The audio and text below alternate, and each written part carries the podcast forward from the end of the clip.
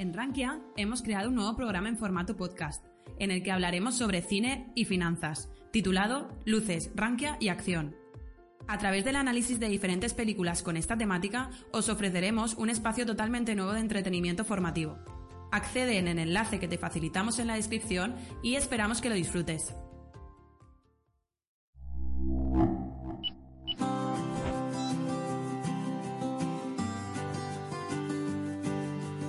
Hola a todos y bienvenidos al consultorio de finanzas personales de Rankia. Como saben, todos los primeros miércoles, primeros o segundos miércoles de cada mes a las 7 de la tarde nos damos eh, cita para resolver sus dudas sobre finanzas personales e inversión. Eh, como siempre, les saludo, soy Luis Ángel Hernández, el responsable del departamento de Bolsa en Rankia. Hoy no me acompañarán mis compañeros habituales del podcast a John Su, responsable de formación, y Samuel Izquierdo, responsable de fondos de inversión, pero tengo la enhorabuena de decirnos que nos estará acompañando eh, Enrique Roca, que ahora mismo se está conectando al webinar, así que cualquier duda que tengáis sobre fondos de inversión, eh, economía global y demás, tendremos a Enrique para solucionarnos las dudas. En unos minutos que se estará conectando y lo estamos dejando todo listo para que se conecte y entre en esta transmisión con nosotros. Vale, siguiendo la tónica habitual de, nuestro consultorio, eh, recuerden que el consultorio se basa en vuestras preguntas. Entonces, tanto las que nos habéis hecho llegar durante este mes como las que nos queréis hacer ahora en directo y, podamos ayudaros. Entonces, comenzaremos el, consultorio con una serie, una breve reseña de lo que ha pasado durante este mes en, en Rankia eh, qué novedades tenemos este mes en Rankia, qué ha pasado el último mes en los mercados, algunas reflexiones que os tengo para compartir, que he ido apuntándome y demás acerca de inversión, sobre oportunidades de inversión y demás, y después las preguntas. Eh, muchos nos han comentado de que hay mucha disparidad en el en la nivel de formación que querían algo más básico eh, pero ya os digo, el consultorio se basa en vuestras preguntas. Eh, si queréis cosas eh, básicas, respondemos de lo más básico hasta lo más complejo, hasta donde lleguen nuestros conocimientos. Entonces, en este punto, os, os, invitamos a eso, a que os dejen preguntad y no, no, os cortéis en ese sentido a la hora de, de hacer preguntas y demás.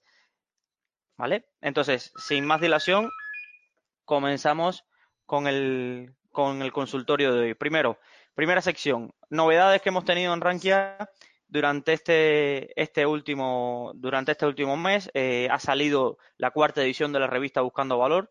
Para los que no los conozcáis, es una revista que sacamos para todos los seguidores del Value Investing en Rankia y con tesis de inversión tanto de amateurs, es decir, inversores minoristas particulares como nosotros, como de profesionales de la inversión. Hay entrevistas, hay tesis de inversión, hay review de determinados libros, entonces está muy bien, la pueden descargar en la sección buscando valor de Rankia y será muy interesante, la sacamos con carácter trimestral y puede ser muy interesante. Eh, tenemos ya a punto de salir dos nuevos podcasts además de este consultorio. Tenemos un podcast de entrevistas a grandes inversores, tanto particulares como, como profesionales del sector, que será llevado a cabo por nuestro presidente de Rankia Juan Suk eh, de la compañía. Entonces, que es muy interesante. He tenido el placer de escuchar eh, alguna preview de algunos avances de los mismos y me parecieron de una, utilidad increíble, sobre todo en reflexiones a la hora de invertir. Y pronto verá a la luz, nunca mejor dicho, un podcast donde intentamos mezclar el mundo cinematográfico con el mundo de las finanzas. Eh, intentaremos mediante una forma más amena transmitir conceptos de finanzas a través de películas, documentales que puedan eh, serviros de, interés y, ya tenemos grabada la primera edición y se están editando para lanzarla en los próximos días. Eh, por temas de próximos eventos, sabes que realizamos eventos por toda la geografía de España. Los próximos eventos los tenemos en Málaga, Barcelona, Madrid y estamos eh, eh, organizando un evento inmobiliario bastante grande en Madrid con los principales eh, activistas de personas del sector. Así que ya saben que en junio tendremos más novedades sobre este evento inmobiliario porque queremos ver y tomarle el pulso al mercado inmobiliario en España y sentirlo desde, desde los profesionales del sector. Ya sabéis, si nos escucháis desde Málaga, Barcelona y Madrid, entrad en nuestra sesión de eventos, que en los próximos días estaremos por allí con profesionales del sector hablando de inversión, trading, bolsa y mercados. Eh, escucho a Enrique por aquí detrás y otro de los temas que, ya nos está acompañando es que quería hablar durante el consultorio de hoy para darnos un, acercamiento a lo que pasó este fin de semana, que quizás los que nos escuchen no tengáis mucho seguimiento de los mercados o demás, pero fue la conferencia anual de Berkshire Hathaway y, por supuesto, la, tenemos ahí a las dos figuras casi centrales del mundo de la inversión y más conocido del value investing, que es Warren Buffett y Charlie Munger. No sé si Enrique has tenido posibilidad de visualizarlo completo, leer acerca de, del evento. ¿Cuáles son tus principales impresiones del mismo?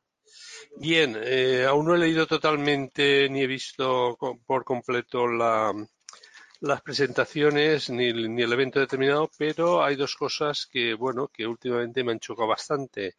Uno es la querencia un poquitín de Warren Buffett por los ETFs y por la indiciación, lo cual quiere decir que o se conocen muy bien las empresas o hay mercados en los cuales es muy difícil batir al benchmark.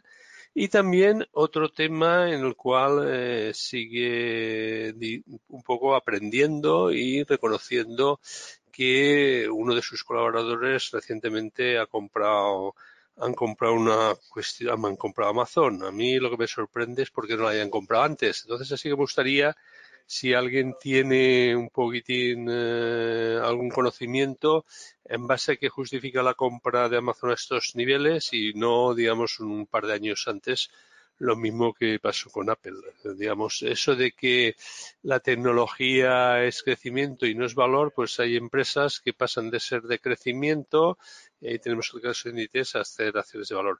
De todas formas, creo que nuestro amigo Pablo Martínez publicó el otro día en Expansión un artículo que tengo que leer sobre, digamos, todas las visitas que ha habido y las reacciones, digamos, de las cartas mensuales que ha hecho. Otra cuestión muy importante, y bueno, y él es un inversor americano con visión mundial que tiene mucha más visión que nosotros, es eh, sus declaraciones del fin de semana diciendo que, bueno, pase lo que pase en China, digamos, él seguirá comprando un poco las mismas empresas que seguía comprando, haya o no acuerdo comercial más o menos lo insinuaba, haya o no cualquier evento, lo cual quiere decir que si hay unas empresas que tienen, tienen barreras de entrada, unas empresas, digamos, a las cuales eh, cada vez venden más, y si su sector vende menos, cada vez tiene más márgenes, elimina la competencia y sus beneficios van en aumento, pues hay determinadas empresas, digamos, a, las cuales, digamos, eh, las cuestiones macroeconómicas pues les influyen algo, pero a medio o largo plazo, como revierte todo a la media y, prácticamente el mundo sigue creciendo, pues son empresas que cuando las cosas van bien aprovechan para crecer y disparar los beneficios y cuando van mal, como están bien gestionadas y tienen caja neta, lo que hacen es comprar las competidoras y eliminar las competidoras. Lo cual a mí me plantea una tesis muy interesante es que si el capitalismo tiende al monopolio. Es una tesis marxista que había en la época que yo estudiaba económicas hace 30 o 40 años, cuando se estudiaba marxismo, y es una época muy es una cuestión muy interesante en el sentido que Paul Suicid decía más o menos que, que el capitalismo un poco iba a la concentración de empresas. Todo esto deriva también por el sentido de que, bueno, todos sabemos en Estados Unidos no, porque en Estados Unidos las personas se levantan viendo qué pueden hacer por su país y viendo cómo pueden ganar dinero, en Europa también todo esto enlaza con el tema del capitalismo, los populismos, los déficits públicos, los intereses siempre, siempre bajos y que todos prácticamente queremos ser funcionarios. Pero aparte de todo esto, pues yo supongo que habrá hablado de lo mismo y espero, digamos, que las personas que han ido por parte de Rankia y han estado presentes eh, nos den sus primeras impresiones, que creo que ya hemos publicado algo y que Pablo Martínez también habrá publicado algo. Exacto, eh, te quería comentar eso, que ya ha salido una de las reseñas por la revista Buscando Valor en las tres ediciones anteriores, los ganadores de la mejor tesis de inversión, es decir, el mejor análisis sobre una compañía fueron premiados y, el premio era asistir a la, a la conferencia anual en Omaha y, ya tenemos la primera reseña en el blog de, en uno de los blogs de Rankia de uno de los asistentes contando su día a día y cómo, cómo fue la experiencia. A mí me sorprendió sobre todo el, la parte de, que reconocía de que su calidad como inversor, había una frase que estuve leyendo, eh, con los años estadísticamente había disminuido, pero que lo que ya no, porque ya no llegaba a leer ni a sacar las mismas conclusiones matemáticas, pero que lo, lo que perdía por un lado como inversor eh, en estas capacidades analíticas y demás, lo ganaba por la sabiduría que tenía acumulada eh, a la manera de, por la experiencia que tiene. Y esto es algo importante, yo creo que entender que muchas veces pensamos que toda la inversión se reduce a grandes modelos matemáticos, grandes Excel, grandes, y hay cosas que son simplemente invertir con sentido común, eh, que lo otorgan la experiencia y el saber entender la parte no cuantitativa de un negocio, sino la cualitativa, que es que es la parte que quizás muchas veces no se ve de entender el negocio, entender los equipos directivos y demás, donde él quizás ahora es donde más aporta antes que un análisis cuantitativo de a qué PER está o qué flujos de caja se esperan de este negocio. Sí, a mí también lo que me sorprende un poco es que, vamos a ver, lo que hay que ser es una persona muy humilde, hay que ser bastante humilde en el sentido de que el mundo cambia y hay determinadas cuestiones a las cuales una persona, digamos, no llega porque la economía digamos, las relaciones de producción, los nuevos avances tecnológicos cambian. Entonces, esto, digamos, tienes que tener un equipo muy multidisciplinar y no aferrarte a ideas preconcebidas para saber, digamos, hasta qué punto, digamos, tú estás anclado en el pasado, estás anclado en la vieja economía y hasta qué punto la nueva economía, digamos, eh, los avances tecnológicos, la disrupción tecnológica puede ayudarnos, en definitiva, a hacernos una vida más fácil y más cómoda.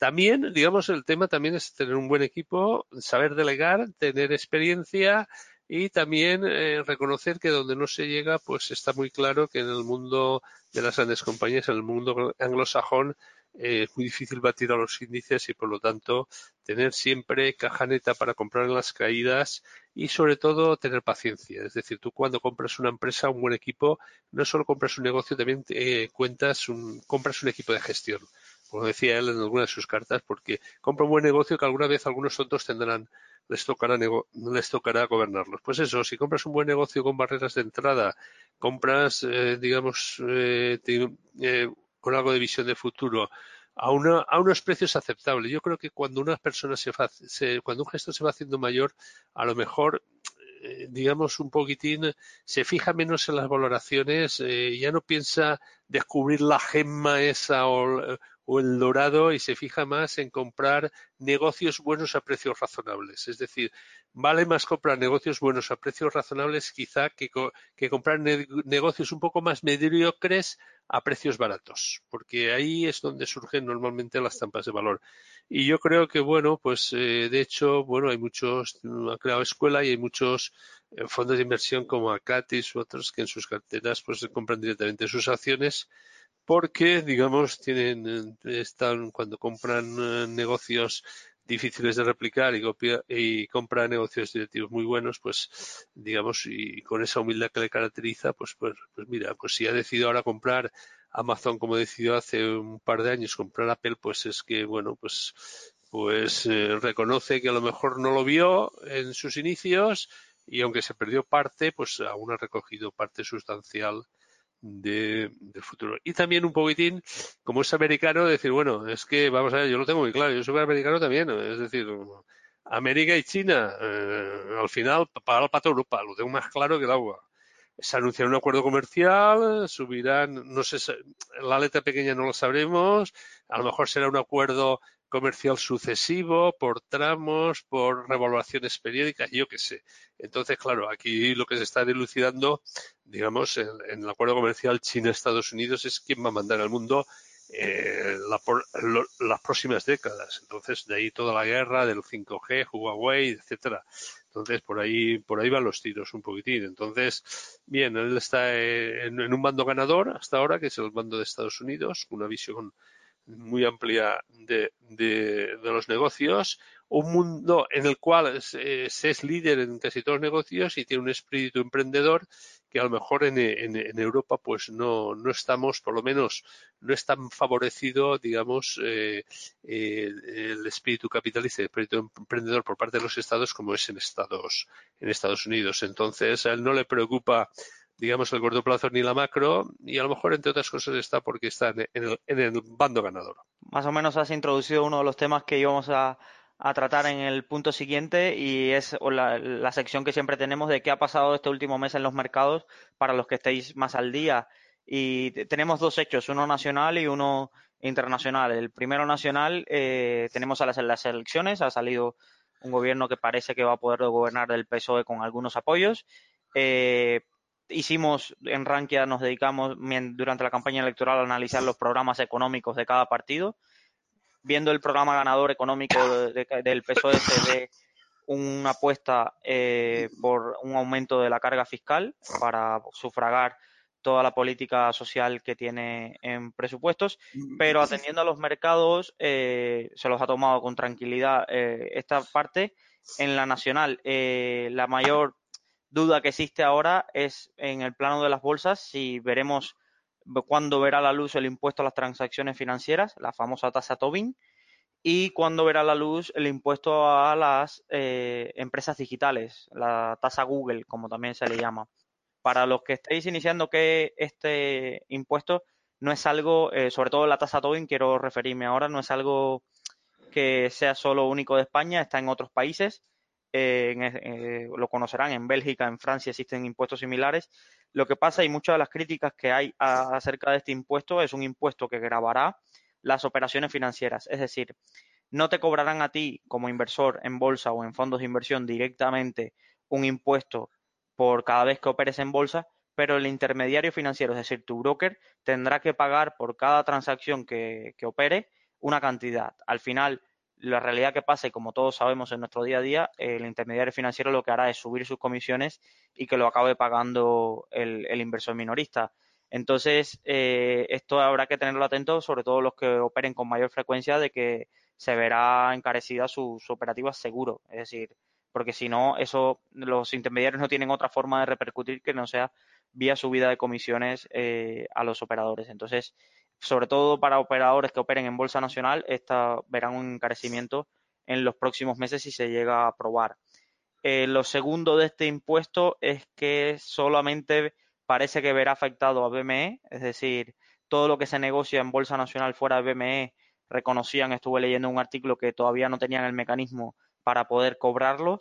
Entonces, ya BME, no, para los que tengáis claro, la bolsa española, por ejemplo, las acciones del Santander o de Telefónica, para los que estéis iniciándose, eh, se negocian a través de BME, que es la bolsa española, pero también se pueden negociar a través de otros otras bolsas eh, internacionales que, eh, según BME, copian su libro de precios y su horquilla de precios para negociar estas acciones. Entonces, ya estas bolsas internacionales la habían comido un poco la tostada al volumen de negociación que se negociaba sobre España y si estas bolsas ahora no tienen el impuesto y la bolsa española sí lo sufre, pues aún más caerá BME y esto se nota en la cotización de BME que lleva de capa caída eh, aún a pesar de tener la caja neta que tiene y del negocio monopolístico que tiene aquí en España.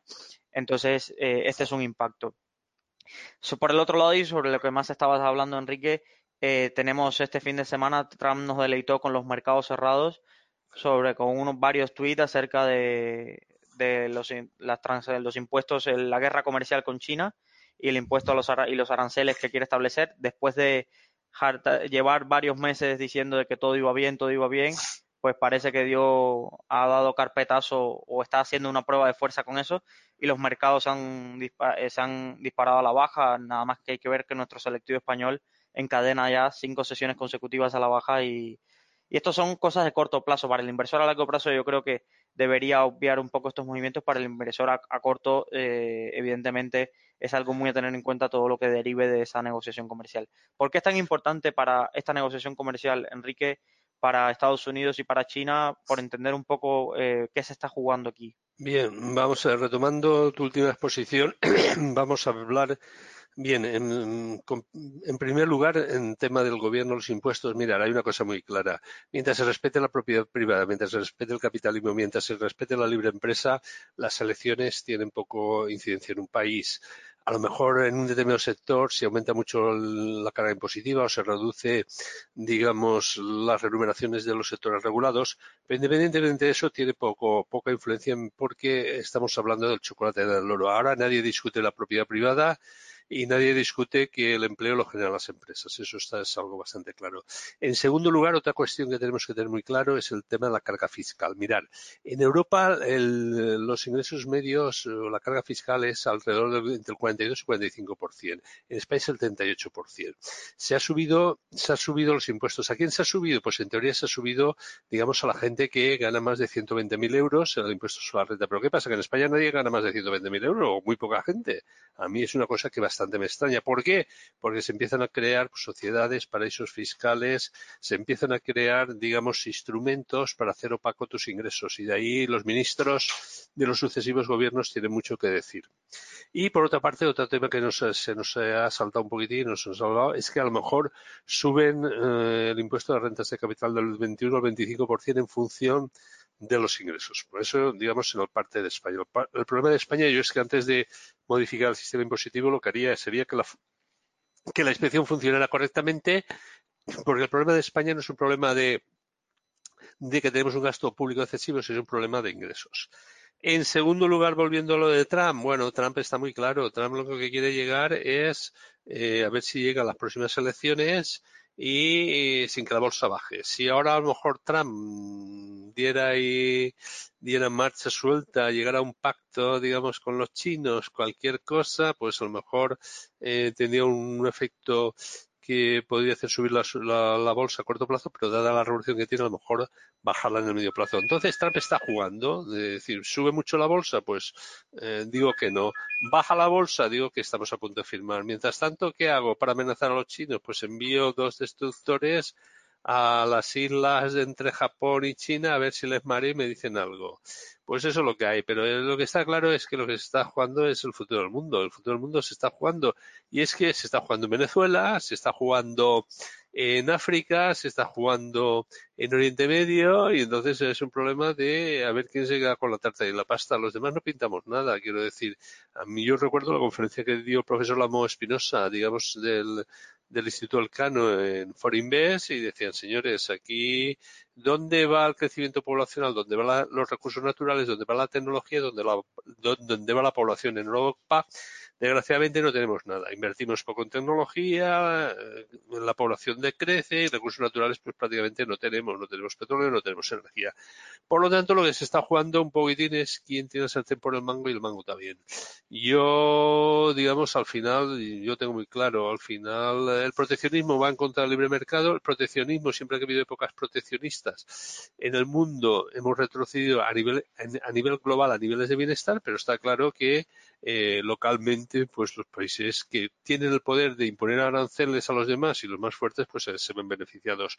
Yo creo que, bien, la deslocalización también es un arma también lo que hace Trump de poner aranceles, de amenazar a Europa y Estados Unidos diciendo, oye, no pongáis tasas a mis tecnológicas porque en definitiva yo creo que al final las tecnologías son las que mandan en el mundo las grandes corporaciones y por lo tanto también es un arma de decir, oye, que si me ponéis tasas a mis tecnológicas para financiar el descontento social, para hacer más gasto público, eh, igual os pongo yo aranceles y veremos quién produce. De todas formas, estamos en un mundo tan complicado que el otro día estaba leyendo yo estadísticas del tráfico que hay entre México y Estados Unidos en la producción de coches y, el, y, piezas de los coches van y vuelven por la frontera cuatro o cinco veces antes de que el coche esté ensamblado. Luego es algo bastante bastante curioso. ¿Llegaremos a un acuerdo? Sí, llegaremos a un acuerdo o un paripé de acuerdo cuando interese a los dos, porque China tampoco creo yo que se deje vencer y sobre todo también, digamos, cuando eh, si los mercados bajan estrepitosamente. Entonces se llegará a un acuerdo y se llegará a un acuerdo que nadie sabrá lo que es, eh, la letra pequeña no lo sabremos, estará semioculto, pero los mercados subirán porque compra con el rumor, vende con la noticia y disfrutaremos el mejor de los mundos. Un acuerdo que a lo mejor al cabo de tres meses, seis meses o un año, pues se rompe o vaya usted a saber qué. Por lo tanto, todo esto son juegos de artificio y el inversor, como tú decías, a medio y largo plazo, que compre negocios tranquilos, negocios eh, seguros, negocios, digamos, y empresas con caja positiva, bien gobernados, que hagan los beneficios poco a poco, que incrementen la base de clientes, que incrementen los márgenes, que se adapten a los tiempos, bien gobernados, etcétera. Entonces, para eso lo mejor es un fondo, un fondo. Pero, y el que no, pues ya lo sabe, el índice americano. Estaba leyendo yo aquí hoy precisamente uno de los temas muy interesantes. Entre 2009 y 2019, 100 euros en el stock 600 han pasado de 100 euros a 186 en el stock 600 y en el SP han pasado 223. Le saca más de 130 puntos al stock 600 en la última década. Es decir, le saca 13 puntos anuales de revalorización. El stock 600 está a 186 y el stock eh, y el SP está con una revalorización del 223 está a 323, haciendo base 100, haciendo base 100 2009 de 100 tenemos 186 y de 100 tenemos 323. Bueno, el que diga que la bolsa europea, yo siempre, desde que he nacido, siempre he visto que la marcha europea, eh, en las bolsas europeas están bastante bajas. Pero al final, lo único que sube, si Estados Unidos tose, nosotros estornudamos. Por lo tanto, es eso. Y como cosa curiosa, tú has hablado antes de, de bolsas y mercados. Pues bien, únicamente decirte que Deus Borsa está en máximos históricos de 2018, que los ha batido y que tiene una, figura impecable. Yo supongo que habrá algún tema también de consolidación de los mercados, puesto que digamos, estamos en un sector donde las gestoras, todo el sector financiero, está abocado a una, a una, a una concentración. El mercado europeo está más barato con un PER de 14 frente a los 17 de Estados Unidos. También el ROE del SP siempre estaba entre un 12 y un 16%, mientras que el Stock 600 ha estado entre un 7 y un 11%. Por lo tanto, vean ustedes lo que quieren. Y después también tengo, muy en cuenta que las grandes empresas tecnológicas están en Estados Unidos y que últimamente en la bolsa han subido pocas empresas, pocas empresas en un alto porcentaje. Por lo tanto, ha subido sobre todo el sector de consumo, el sector de salud y el sector tecnológico. Perfecto, Enrique, gracias por la explicación. Eh, vamos a ir introduciendo temas con algunas de las preguntas. Tenemos un que nos comenta que está preocupado por el nivel de deuda pública de la economía española y el posible aumento de la misma, cómo puede impactar en, la, economía española. Y esto lo voy a ligar con un tema que está muy presente ahora en los mercados y sobre el que estuve estudiando un poco el fin de semana, que es acerca de la capacidad de imprimir dinero y la teoría económica moderna, se llama así, en Estados Unidos se conoce por sus siglas en inglés. ¿Y por qué se ha puesto muy de moda? Esto es una teoría eh, que implica que se debe la economía, todas las economías mundiales o una economía que tenga capacidad de imprimir eh, moneda propia, debe imprimir esa cantidad de moneda, inyectarla a la economía para eh, lograr el pleno empleo. Una vez que consiga el pleno empleo, por supuesto, imprimir billetes genera inflación porque hay más dinero circulando, se debería cortar esta inflación vía a través de impuestos. ¿Por qué se ha hecho famosa esta teoría que, que la llevan profetizando desde después de la crisis económica mundial de 2008 en una universidad creo que es de Wisconsin en Estados Unidos, dos profesores muy famosos. ¿Por qué? Porque uno de estos profesores fue asesor de la campaña de Bernie Sanders. Bernie Sanders fue el candidato eh, demócrata a las primarias que luchó contra Hillary Clinton en, 2016. Eh, Bernie Sanders perdió esa candidatura primaria, pero sus ideas calaron sobre todo en una base joven electoral eh, estadounidense y la figura ahora representante de esta joven eh, juventud demócrata y demás, por excelencia, es la, la congresista puertorriqueña de origen hispano, eh, Alessandro Casio. Para los que no habéis escuchado, quizás en Twitter la veáis como algunos inversores se refieren a ella como AUK. Es una, si tenéis Netflix, acaban de sacar un documental sobre cómo llegó a ser congresista en Estados Unidos con 28 años y siendo una camarera hace dos años del Bronx y cómo se enfrentó a una de las vacas sagradas del Partido Demócrata y le ganó en su, en su distrito. Pero tiene ideas súper extravagantes en temas económicos. Eh, por culpa de ella y de su voto, Amazon no llevó su centro logístico a Queens, que representaba más de 25.000 empleos. Eh, y es una fiel defensora de esta eh, teoría económica moderna que dice que esta, la Reserva Federal Americana debería estar imprimiendo billetes para aumentar la deuda pública para lograr el pleno empleo, que por cierto Estados Unidos se encuentra en datos de empleo del 3,6, los mejores desde 1969. Es decir, solo el 3,6% de la población está en paro. Entonces, eh, y a pesar de esto, defiende que se imprima más dinero para endeudarse, para construir eh, infraestructuras, para eh, servicios públicos, sanidad gratuita, etcétera, etcétera, etcétera. Y yo creo que es cuestión de tiempo que estas ideas den el salto de Estados Unidos a, a, Europa. Italia ya está en un 130%, creo, la última vez que miré, endeudada sobre el PIB. Japón no vamos a hablar. Y España se encuentra casi al 100% de deuda sobre el PIB.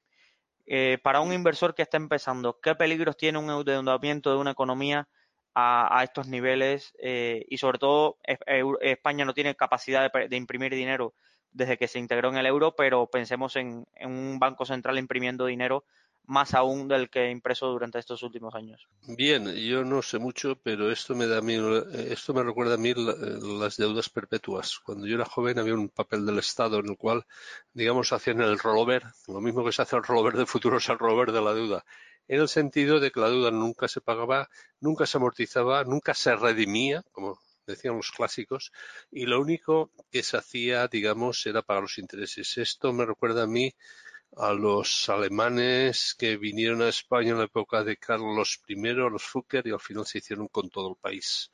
Digamos, sí, nosotros prestaremos dinero a los chinos, nos comprarán la deuda a los chinos, los planes de pensiones, los bancos, los, las aseguradoras y los chinos cuando tengan el dinero exigirán digamos que paguemos la deuda. Yo es una cosa que no, no entiendo, la nueva moderna, eh, no entiendo, no lo entiendo, y como no lo entiendo, pues no, no sé, por dos motivos. Uno, porque las deudas se han de pagar y el que tiene que dar ejemplo es el Estado. El Estado, digamos, tiene el poder del señoraje, es decir, que puede subir los impuestos y con los impuestos pagaba la deuda. Ahora, digamos, dice, deuda, deuda, sí, hacemos carreteras, hacemos, eh, hacemos eh, inversiones, pero dos cosas, el gasto tiene que ser un gasto, un gasto productivo que mejore la productividad del país, que mejore el conocimiento, pero gastar por gastar, pues a mí, pues eso, pues después te encuentras lo que ha pasado en la zona de Valencia, lo que ha pasado en las grandes obras faraónicas de la Expo de Sevilla, lo que ha pasado en muchos sitios, que se gasta el dinero y para qué.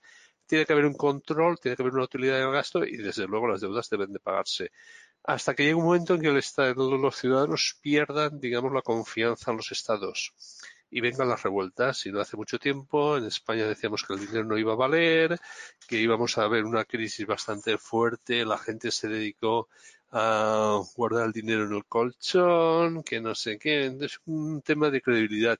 Y hay otro tema que me preocupa también, y es que por mucho que inundemos el mercado de dinero, por mucho dinero, eh, hay estudios que nos dicen que todos los quantitative no funcionan muy bien pero para añadir una unidad más de producción, cuando el quantity easing lleva, lleva que la productividad marginal del quantity easing disminuye, es decir, no es lo mismo hacer un quantity easing muy selectivo, muy concreto, muy temporal, muy medido, que mm, fabricar billetes, porque eso es el gasto por el gasto, eso es ir contra, digamos, lo que pensaban los clásicos españoles, los teólogos españoles, de que, bueno, predecesores de la escuela austríaca y a mí eso de gastar por gastar, no pagar, viva la Virgen, todo bueno, bonito y barato, pues después vienen las crisis y después vienen los tulipanes, porque si cogemos el dinero y lo gastamos todo eh, eh, y hay un, un, dinero ilimitado, pues eso no, no tiene. Entonces, para mí es una de las cosas que no entiendo la nueva moderna teoría. Digamos, al final las cosas se deben de pagar y si no, bueno, pues seguramente eh, mientras tengan los tanques, pues no sé, al final habrá una expropiación cuando la deuda pública sea muy abultada o habrá, alguna guita o alguna espera o algo, pero las deudas evidentemente en algún problema. Lo que pasa es que el problema es tan grande que, bueno, que tendría que empezar también por eh, aquellos países que están endeudados. Y endeudado está todo el mundo prácticamente, menos algunos países emergentes, empezando por Estados Unidos. Francia va a tener más déficit que en España. Hoy nos han dado la lata con España, pues Francia digamos, por todo el tema de Macron, de Macron eh, y los chalecos amarillos se ha incrementado el gasto público, las ayudas públicas, y es que, claro, la gente no es tonta y Internet, es la, Internet ahora es la revolución social, es, digamos, son los nuevos sindicalistas. ¿Por qué? Porque tú tienes acceso, digamos, a todo lo que está ocurriendo en el mundo, a los grandes eh, despilfarros, los grandes dispensios, a que los ricos normalmente en muchas ocasiones pueden, los ricos, algunos, no todos, y, los no ricos también, evidentemente, y determinada gente pues puede ocultar sus ingresos, que paga el dinero el que solo cobra un salario, paga impuestos cobra un salario. Entonces, de ahí todos los populismos que vienen, populismos de derechas y populismos de izquierdas, que únicamente lo que están explicando es un descontento. A de las inversiones da lo mismo, quiero decir, como no sabemos cuándo vendrá si viene, y no siempre sucede lo peor, la próxima crisis, lo único que te puedo decir es que hay que tener a lo mejor bienes raíces, que es algo que, digamos, es tangible, algo que puedes tocar, o, o empresas bien gestionadas antes que el papel fiduciario, que el dinero por sí no, no tiene valor. De hecho, yo creo que uno de los grandes, mm, eh, o, o, digamos, una de las grandes fuerzas que se da el Bitcoin, digamos un poco, es que escapa al poder del control de los estados y también que su el número que hay por ahí es limitado. Por lo tanto, el dinero ilimitado es que al final no vale nada. Eh, pasará, pues mira, como pasó con los reales de Bellón, que tenían mucho oro, después nada, eh, menos oro, plata, menos plata, cobre, menos cobre, y ahora es un papelito. No sé lo que será después, pero esto puede derivar, digamos, si no se miden las cuestiones en una cierta revolución social. Pero no sabemos cuándo vendrá, no sabemos qué es lo que pasará. Ha habido otras épocas de, crisis económica, estuvo la Segunda Guerra Mundial, la inflación después de la primera, Bretton Woods, no sé, pues eso se, nos escapa. Entonces, lo que no depende de nosotros, digamos, prácticamente no vale la pena pensar en ello. Lo que sí está claro es que los bienes raíces y el oro, pues seguramente eh, siempre tendrás algo, siempre tendrás algo y siempre podrás con épocas inflacionistas, digamos, defenderte de la inflación comprando bienes raíces. Perfecto, Enrique, gracias por tu respuesta. Vamos a, dar eh, introducción a otra pregunta que me parece bastante interesante y es acerca de, te la formulo tal cual, doy mi visión y después creo que, tú aquí podrás aportar más que yo en este sentido por tu experiencia en los mercados. Eh, y la pregunta es, ¿invertir es para todo el mundo? Es decir, ¿todo el mundo debería invertir? Y aquí viene mi, mi reflexión, y porque lo vivo en mis carnes propias, porque intento con mi pareja invertir y veo el, estrés que le genera a ella, eh, una persona que no conoce de, de mercados financieros en su día a día, tiene las nociones básicas, estudió en ingeniería y demás, pero de mercado financiero no conoce y la veo en su estrés de mirar todos los días la cuenta y, me lo pregunto a mí mismo, eh, eh, ¿está preparada todo el mundo para, para invertir?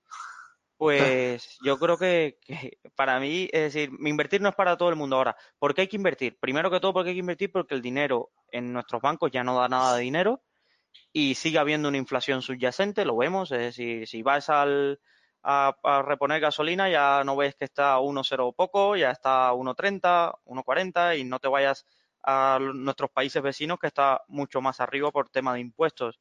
Si vas a alquilar y vives en las grandes ciudades, ves que no encuentras nada y que cada mes que miras eh, Idealista o Fotocasa eh, está más caro el alquiler. Si ves los pisos, cada vez son más caros. Eh, el, precio de la vida, excepto en algunas cosas, cada vez y, si vamos a años, cada vez más caro, ya no, no nos vayamos a 15, 20 años atrás, que el cambio ha sido más drástico, sobre todo después de la, de la entrada en el euro y, demás. Entonces, eh, tener el dinero debajo del colchón es perder poder adquisitivo. Ahora, ¿cómo enfrentarnos a esa pérdida de poder adquisitivo para un inversor o para alguien que simplemente logra ahorrar luego de, hacer todos sus gastos eh, o antes unos 200, 300 euros, no sabe nada de inversión, y no tiene tiempo para invertir.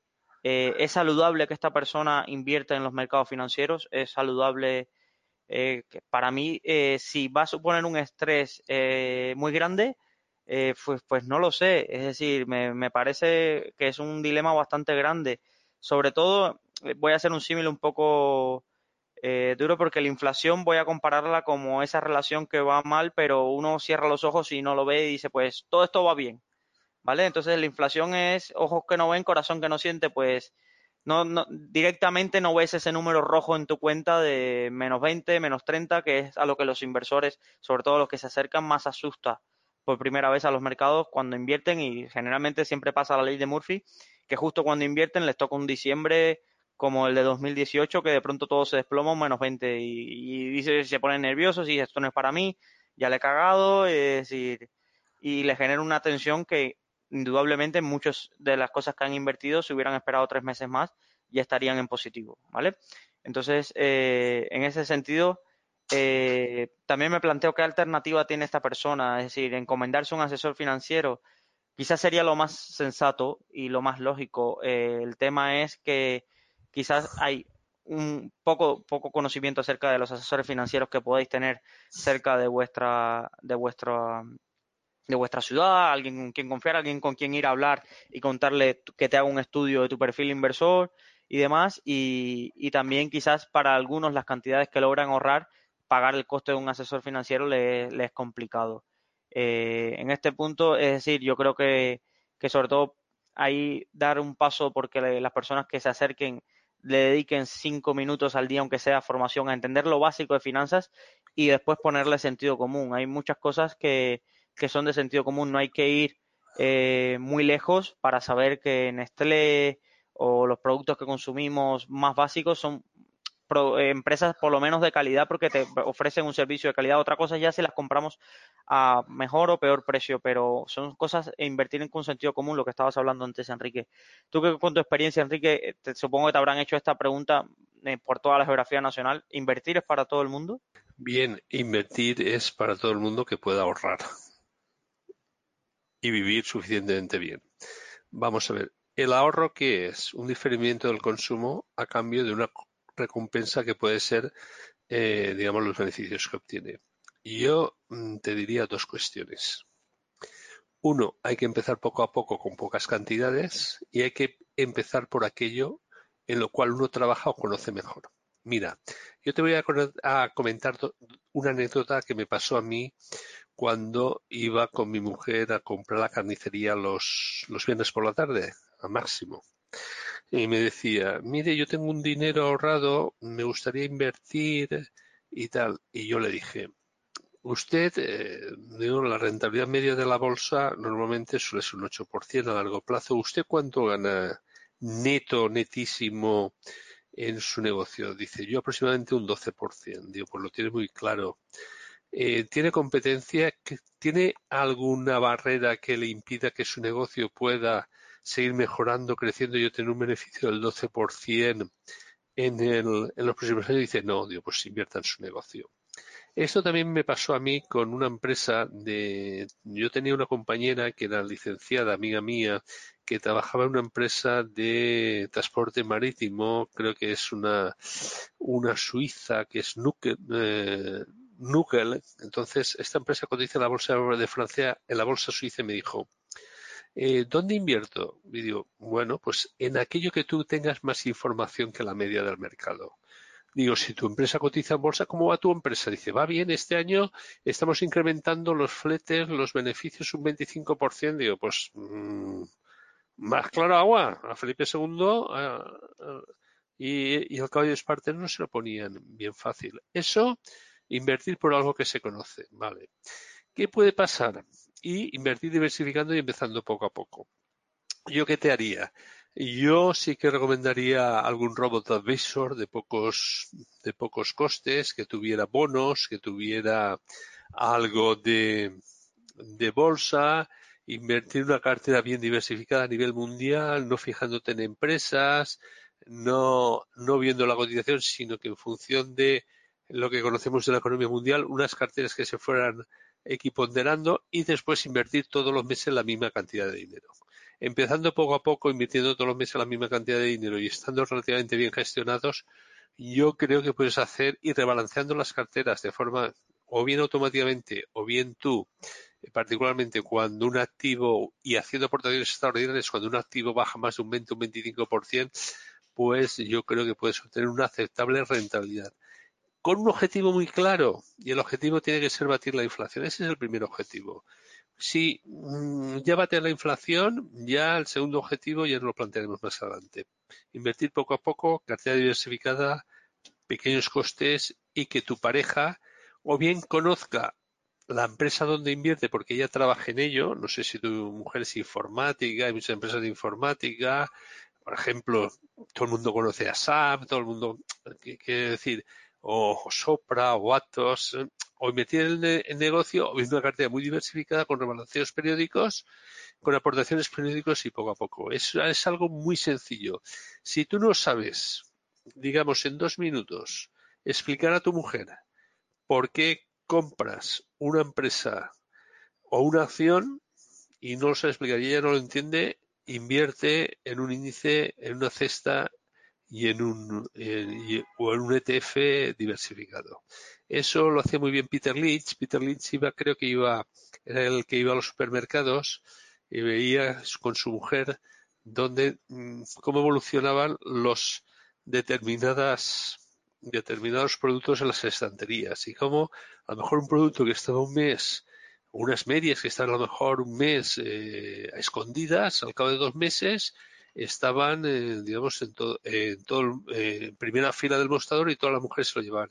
Y Peter Lynch preguntaba a su mujer, ¿y esto por qué? Pues un poquitín, yo no te digo que hagas eso, pero sí que te da, la mujer le contestaba las virtudes de esas medias y tal. Entonces, un poco, pues, o entra por los ojos y tienes más conocimiento o invierte en una cartera diversificada poco a poco y con aportaciones periódicas y también con algo que te dé rentabilidad por dividendo. La rentabilidad por dividendo es algo que normalmente ayuda mucho en las bajadas, en las bajadas porque constituyen un cierto colchón bastante importante, sobre todo si el payout es bajo y se paga el dividendo con beneficios con beneficios ordinarios.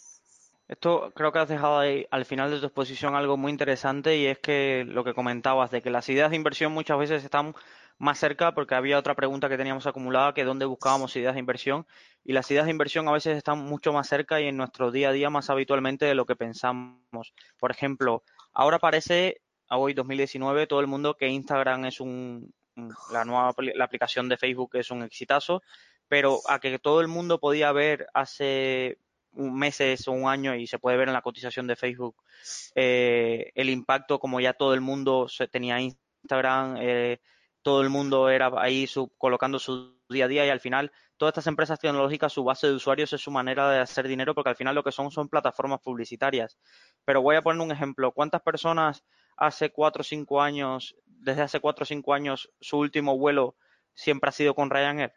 ¿O siempre eh, estoy comprando en, en Sara y no voy y no compro a H&M porque no me gusta lo que ofrecen o demás. Entonces, todo esto son eh, oportunidades de inversión que te pasan o, lo que has comentado, empresas o sectores donde se trabajan.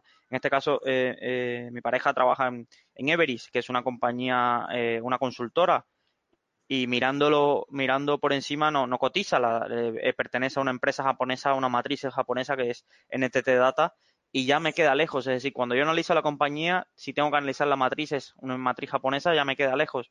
Pero viendo el negocio de las consultoras, eh, me da mucho entender cómo funciona para cazar otras ideas de inversión en las consultoras. Te, voy a dar dos ideas. Una, hay una empresa londinense que se llama ITE, como si fuera impuesto de tráfico de empresas. Esta empresa londinense, digamos, lo que se dedica es hacer seminarios y hacer congresos. Un poco, muchas veces lo que hacemos también en Rankia. Con márgenes del 40-50%. Se dedica a organizar congresos y a organizar seminarios en países, sobre todo en Rusia, en países del este de Europa. Pues una oportunidad de compra se presenta muy claramente cuando la situación económica de estos países, Rusia y países emergentes, satélites, eh, fue a menos por la caída del precio del petróleo. Entonces la gente exageró las defensas y las barreras que tenía IT, digamos, para defenderse eso y, digamos, eh, hundió la cotización. Es una empresa, digamos, que la han tenido grandes empresas de valor y que hay que vigilar porque es una generadora de caja neta y además ahí con poco capital físico, porque montar un congreso no requiere mucho capital físico, digamos, con poca inversión, pues los márgenes son y los ROE son bastante importantes. Y hay otra empresa que creo que sí que cotiza, que es todo el tema, por ejemplo, Mitchell Page, todo el tema de consultoría, todo el tema, digamos, de... Mm, reclutamiento de personal, sí, Michael Page y todo esto es reclutamiento de personal, sí. Exactamente. Y también, bueno, reclutamiento de personal y también cazatalentos, también dirección de empresas, eh, también sistemas de retribución, todo, todo esto que hace avanzar las empresas, pues también eh, funciona eso. ¿Cuándo hay que comprar este tipo de empresas? Cuando hay crisis económica. Highs, por ejemplo, es otra empresa. Eh, también, por ejemplo, la que da los ratings, eh, SP, también es una gran empresa. Entonces, estas empresas que necesitan poco capital físico y todo es capital intelectual tienen márgenes muy grandes y hay que comprarlos en épocas de cierta crisis económica. Lo mismo que la tecnología. La tecnología siempre hay que tener, siempre hay que comprar empresas de informática, pero sobre todo cuando vienen mal dadas, ¿por qué? Porque es la forma de ahorrar costes. Entonces, cuando vienen mal dadas, sobre todo, eh, y, que muchas veces también les tocan las cotizaciones a las, a las, empresas informáticas, ¿por qué? Porque reducen costes significativamente y son, son, son, son cosas que siempre, siempre van a ir a más. Yo el otro día estaba comentando con mi hermana, que es de anatomía patológica, esta empresa del que comentamos el otro día del mercado bursátil, que te hace es eh, por las noches envía todos los análisis a América Latina, mientras aquí es, los médicos pues están durmiendo o, no tienen los turnos normales, sino que se queda alguno de guardia y ahí te los analizan y la facturan a precio de aquí, pues son, son cosas que entran por los ojos. Y a poco que estén bien gobernadas, pues son cosas que, que es lo que hace avanzar el mundo. Perfecto pues avanzamos. Otro, otro punto que quería decir es que también eh, ahora que cada vez viajamos más, eh, en los viajes se saca muchísima, muchísima información de, de, oportunidades de inversión simplemente con estar un poco atento y mirar a tu alrededor y ser un poco curioso y, y después de regreso de tu viaje buscar información acerca de si la compañía que viste que tanto te gustó, que te tanto te, te sirvió o la tendencia que viste en, en un país eh, sirve para algo. Lo comentaba con Enrique ese, durante esa semana, que la semana pasada por temas de, trabajo y después por un poco de, ocio, por había puente y demás, pude estar por Portugal y, me sorprendió gratamente. Ya había escuchado y había bastante ruido en los periódicos financieros y demás acerca del milagro económico portugués y me sorprendió bastante y claro, al regreso estoy escribiendo un artículo que espero publicar la semana que viene y acerca de, mis impresiones de allí y de las ideas y las empresas que creo que, allí están marcando la diferencia. Pero así, eh, en, ah, en, Europa tenemos la posibilidad de que por muy barato conocemos toda Europa y, casi todos estamos teniendo la posibilidad de conocerla, eh, lo que tenemos la suerte de tener un empleo y, en ese sentido eh, está muy bien, es una fuente de ideas inagotable. Pasamos a una pregunta y, y es una reflexión que nos hace un usuario de ¿soy el único que me equivoco cuando invierto? ¿por qué nunca leo errores de inversión en las demás? Ah. y... Ah, sí, aquí Enrique Yo te puedo dar muchos, muchos. Por ejemplo, yo, yo tengo tres o cuatro muy, muy sonados. Primero, hace seis meses mi hijo dice, papá, vende las Apple. Digo, ¿qué Apple? Dice, las que cuando entré a trabajar te dije que compraras. Hará siete años. Yo como no conocía Apple ni me fiaba de mi hijo, no compré Apple error de inversión total. Quiero decir, eh, si mi hijo es informático, trabaja en informático, debía haber confiado más en él y haber comprado Apple a precios, yo creo que eran menos de la mitad de lo que estaban hoy. Entonces, un error. Segundo error, eh, Zara. Yo estuve en Londres cuando tenía 30, 35 años, por esa época, y todo el mundo lo veía yo con bolsas de Zara. Pues ¿por qué? No compré, no compré Inditex porque pensaba que siempre estaba caro. Pero claro, no vi el plan de expansión de Inditex y esperando que cayera nunca que cayera, porque cotizaba caro, pero caro en términos de PER, pero en términos de PEG, que es eh, precio por unidad de crecimiento, no. Y otro error también, pues muy sencillo, este fue muy sonado. Yo, a mí, desde el año 2000, eh, no, desde el año 98, eh, mi mujer me dijo, Enrique, vamos, compramos piso, reformamos la casa. Y yo me leía todos los informes, situación inmobiliaria, informes de todos los bancos nacionales, pensaba que los, que los pisos estaban caros. Y claro, mi hermana compró un piso que le costó muy barato y todos los domingos cuando íbamos a, comentar, a comer en casa me decía, el piso de al lado se vende y siempre subía de precio. Y mi, mi, mujer me decía, eh, ¿y tú eres el que entiende de economía? Mira la inversión que ha hecho tu hermana. Digo, pues me alegro mucho por ella. Y nada, y eso es lo que era. Y después, claro, mm, compré piso para mi hijo en máximos históricos en el 2007.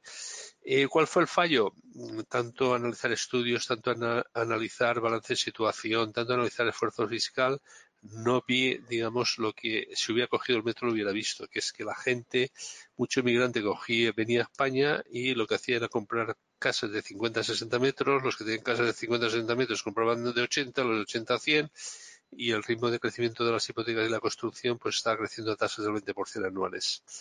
Bueno, ¿qué le vamos a hacer? Aprender de los errores y si no, pues eh, ya sabemos, diversificar, intentar eh, controlarse, ver, coger el metro, hablar con la gente, eh, tener algo de sentido común y si no, diversificar. Pues son tres errores que yo creo que, bueno, han sido errores relativamente grandes, pero bien. Aprendiendo, muriendo y aprendiendo.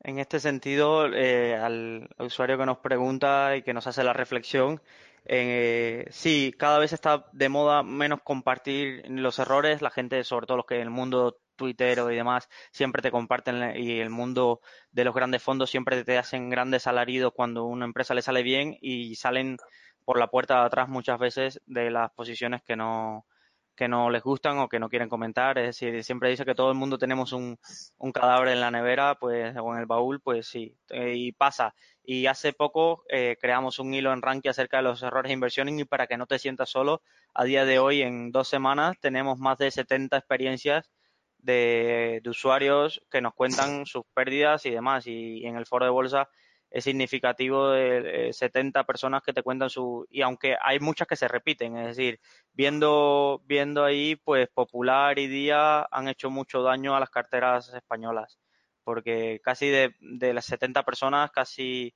Popular Día y Abengoa. Eh, casi diría que un 30-40%, una de las experiencias que más traumáticas son esas tres. Entiendo también porque se fueron casi a cero, es decir, casi es pérdida del, del 100% de la inversión. Yo, yo, lo que creo bien es porque no le enranquea, porque yo me acuerdo que Sorrak hizo un par de, no de Abengoa seguro, y no sé del Popular también, un par de artículos muy trabajados y muy currados sobre, sobre ambas empresas. Entonces, bueno, pues sabía lo que era. De todas formas, la banca ya se sabe que el negocio bancario es un negocio hiperapalancado. Como decía un amigo mío y gran gestor, esto es como un hedge funds que ganas el dinero poco a poco y de repente cuando se incrementa la morosidad y se cambia el ciclo, lo pierdes todo en unos meses. Y claro, con, apalancamientos tan grandes, con márgenes tan pequeños y con, y con cambio de ciclo económico, la banca es un sector, digamos, normalmente habitar. En este sentido, sí tienes toda la razón. Eh, cada vez que veo, leo a cada rato el, el blog de Solrak, me recuerda ver sus tres grandes, eh, para los que no conozcáis, Solrak es uno de los usuarios más destacados y más antiguos que tiene Rankia, tres grandes anuncios acerca de que premoniciones, acerca premoniciones con hechos de por qué iban mal las cosas de Abengoa, Día y GoWex.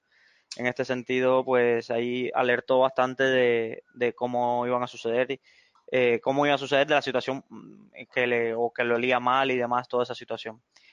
Nada, pasamos a, una pregunta que va más enfocada a, tu experiencia, Enrique, y nos preguntan, eh, estoy empezando, quiero eh, dedicarme invertir de forma pasiva, eh, invertir de forma pasiva, ¿qué es mejor, ETFs o fondos índices para invertir en países o sector global? Dos cosas. En primer lugar, tienes que tener en cuenta la fiscalidad. Los ETFs tienen fiscalidad de acciones, los fondos índices son fondos de inversión que lo puedes cambiar a, a un fondo monetario cuando quieras, cuando pienses que has ganado demasiado. Yo invertiría, en principio, empezaría a invertir cantidades regulares a través de fondos índices. Puedes invertir en un fondo índice mundial o puedes invertir en Estados Unidos. Quiero decir, también o puedes invertir en un ETF de Vanguard o alguno con mínimos comisiones o puedes también delegar la inversión en algún robo advisor tipo Indexa o alguno de estos. Yo es algo que, bueno, lo puedes hacer y lo únicamente es la diferente fiscalidad. Mm, yo, si no le vas a dedicar mucho tiempo, eh, como yo no le dedico mucho tiempo a la medicina, voy al médico y me fío de él. Si no dedica mucho tiempo, digamos, a, la inversión, dedícate, búscate un buen asesor o busca un buen fondo índice y ya está. Coincido aquí plenamente contigo en el tema de que para empezar y sobre todo la gente que empieza que, que empieza con poco capital y que lo que logra ahorrar lo va a invertir, eh, los ETFs no tienen una fiscalidad y encima los brokers españoles cobran eh, bastante caro el tema de compra-venta de ETFs, esa comisión puede hacer bastante daño, que aunque la comisión de gestión del ETF eh, sea bastante reducida en comparación un poco más reducida que con los fondos índices, esa comisión de compra-venta puede representar mucho, sobre todo para el que quiera hacer una estrategia de compras periódicas. Eh, ahí para empezar a un fondo índice, una vez que la capacidad de ahorro o una persona que empieza con una capacidad de ahorro más alta, los ETFs por su composición, eh, por su eh, comisión de, gestión tan baja y cada vez más aún baja, y había hasta un artículo de, de ETFs que te pagaban por invertir ya, eh, puede ser interesante en una cartera sobre una parte de, la cartera. ahí coincido contigo plenamente. Y sobre todo esa parte, me preguntaba un amigo incluso de Estados Unidos, eh, hace que, ¿cómo quiero empezar a invertir? ¿Cómo lo hago? Y le la primera pregunta que le hice fue, ¿cuánto tiempo le quieres dedicar? Y es una de las preguntas más sabias que creo que se me ha ocurrido hacerle a alguien cuando me ha hecho esta pregunta. Y, me dijo, yo es que no tengo tiempo para esto. Y le digo, pues delega o busca un asesor financiero o busca un robo advisor que te hará tu perfil de inversión y te, creará una cartera acorde a tu... ¿Esto implica que vas a tener éxito en bolsa? Pues a largo, depende del horizonte temporal que tengas. Eh, lo que hemos tenido en la historia es que a largo plazo la bolsa ha subido. Lo, si tienes una, una cartera, como dice Enrique, que incluso tenga eh, compañías con ponder de, que te reinviertan el dividendo o que el, reinviertan los beneficios o que te repartan eh, jugosos dividendos, poco puede ir mal, poco puede ir mal a largo plazo. Es decir, a corto plazo tendremos los vaivenes y demás. ¿Quién se acuerda ahora, eh, quién mira ahora los índices como estaban en 2008 y cómo están ahora? Yo, siempre lo, se lo digo a alguien, alguien que hubiera perdido la contraseña de su cuenta de banco en 2006 hubiera sido de las personas más afortunadas del mundo, uno de los errores más afortunados del mundo, porque hubiera caído quizás esa persona se hubiera puesto nervioso, se hubiera vendido y hoy quizás se hubiera recuperado muy, muy buena parte y sacado un, si hubiera estado un ETF del SP500 o alguno de estos índices ganadores a nivel mundial. Una última pregunta, Enrique, que tenemos y, sobre todo eh, un consejo de, nos preguntan, ¿qué opinas de las megatendencias? Eh, invertir en agua, invertir en robótica, invertir en, en salud, por el envejecimiento poblacional. Eh, ¿Deberíamos invertir en megatendencias geográficamente o simplemente en megatendencias? Dos cuestiones. Yo prefiero los, los, los fondos globales a los fondos regionales, sobre todo los fondos globales, si el equipo de gestión está radicado, digamos, en diferentes zonas geográficas. ¿Por qué? Porque se comparan productos y se comparan, digamos, precios. Entonces yo prefiero fondos globales a fondos, digamos, fondos globales gestionados por equipos veteranos. Bueno, escribir un artículo sobre el tema, sobre características de un gestor de un fondo de inversión. Eh, fondos globales con equipos eh, veteranos que hayan pasado crisis y en los cuales, digamos, el fondo tenga sus carteras o haya por lo menos tres o cuatro personas que tomen las decisiones en el sentido de que se rebatan unos a ellos, unos a otros. Porque si no, eh, los fondos en los cuales, digamos, solo tienen un único elemento decisorio, solo decir una persona, puede llevarse errores o, o puede llevarse a sesgos en los cuales esa persona conozca muy bien un determinado producto o conozca muy bien una determinada zona geográfica, pero no conozca tan bien, digamos, el conjunto de la entidad. Y por eso el tema de su cartera yo creo que es un tema que funciona bastante bien las megatendencias funcionan, funcionan bien, pero también hay que ver el equipo que hay detrás de megatendencias. Las megatendencias han tenido pues ciberseguridad, telemedicina, envejecimiento de población. Son fuerzas conductoras. Son el futuro. Bueno, el futuro llevado al presente. Pero hay que ver las valoraciones. Es lo mismo que la tecnología. Siempre hay que tener megatendencias, siempre hay que tener tecnología, siempre hay que tener futuro, siempre hay, que invertir en países emergentes, pero después están las valoraciones. Y ahí es donde, y la selección de empresas, y ahí es donde el equipo, el selector de fondos, el gestor de fondos, tiene todas las que decir. De todas formas, digamos, hay fondos de megatendencias que, sí, que lo hacen siempre bastante bien.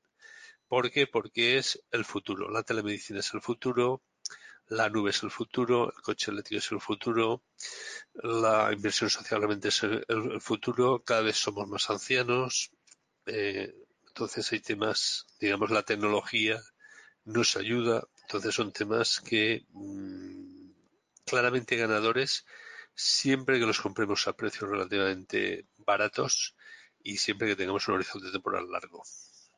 Pero, digamos, hay que conocer muy bien el equipo de selección y no por ser una mega tendencia hay que comprar una empresa que se dedique a, digamos, el, se dedica al futuro. Por ejemplo, ayer Amplifon. Amplifon es una empresa que se dedica, digamos, a todo lo que es aparatos de otorrino para el oído. Cada vez oímos peor, cada vez el ruido nos, nos cuestiona, nos, nos, hace más vulnerables, cada vez nos hacemos sordos antes, cada vez vivimos más.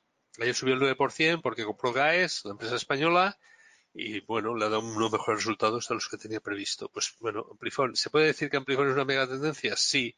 ¿Por qué? Porque cada vez nos hacemos sordos antes y cada vez oímos peor. Y cada vez vivimos más, pues sí. es una mega tendencia. Perfecto, Enrique, gracias por tu respuesta. Y con esta pregunta llegamos al final de nuestro consultorio mensual. Un placer a los que nos habéis acompañado durante nos estaréis escuchando dentro de en la grabación del podcast durante vuestro camino al trabajo, en vuestra casa o durante el trabajo. Eh, agradecemos vuestra presencia, os invitamos al próximo mes otra edición del consultorio.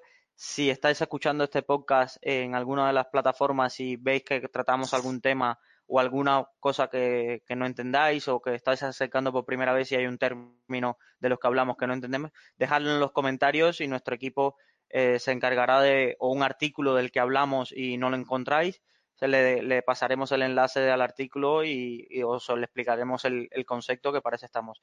Simplemente gracias Enrique nuevamente y gracias a todos y hasta una próxima edición. Hasta la próxima.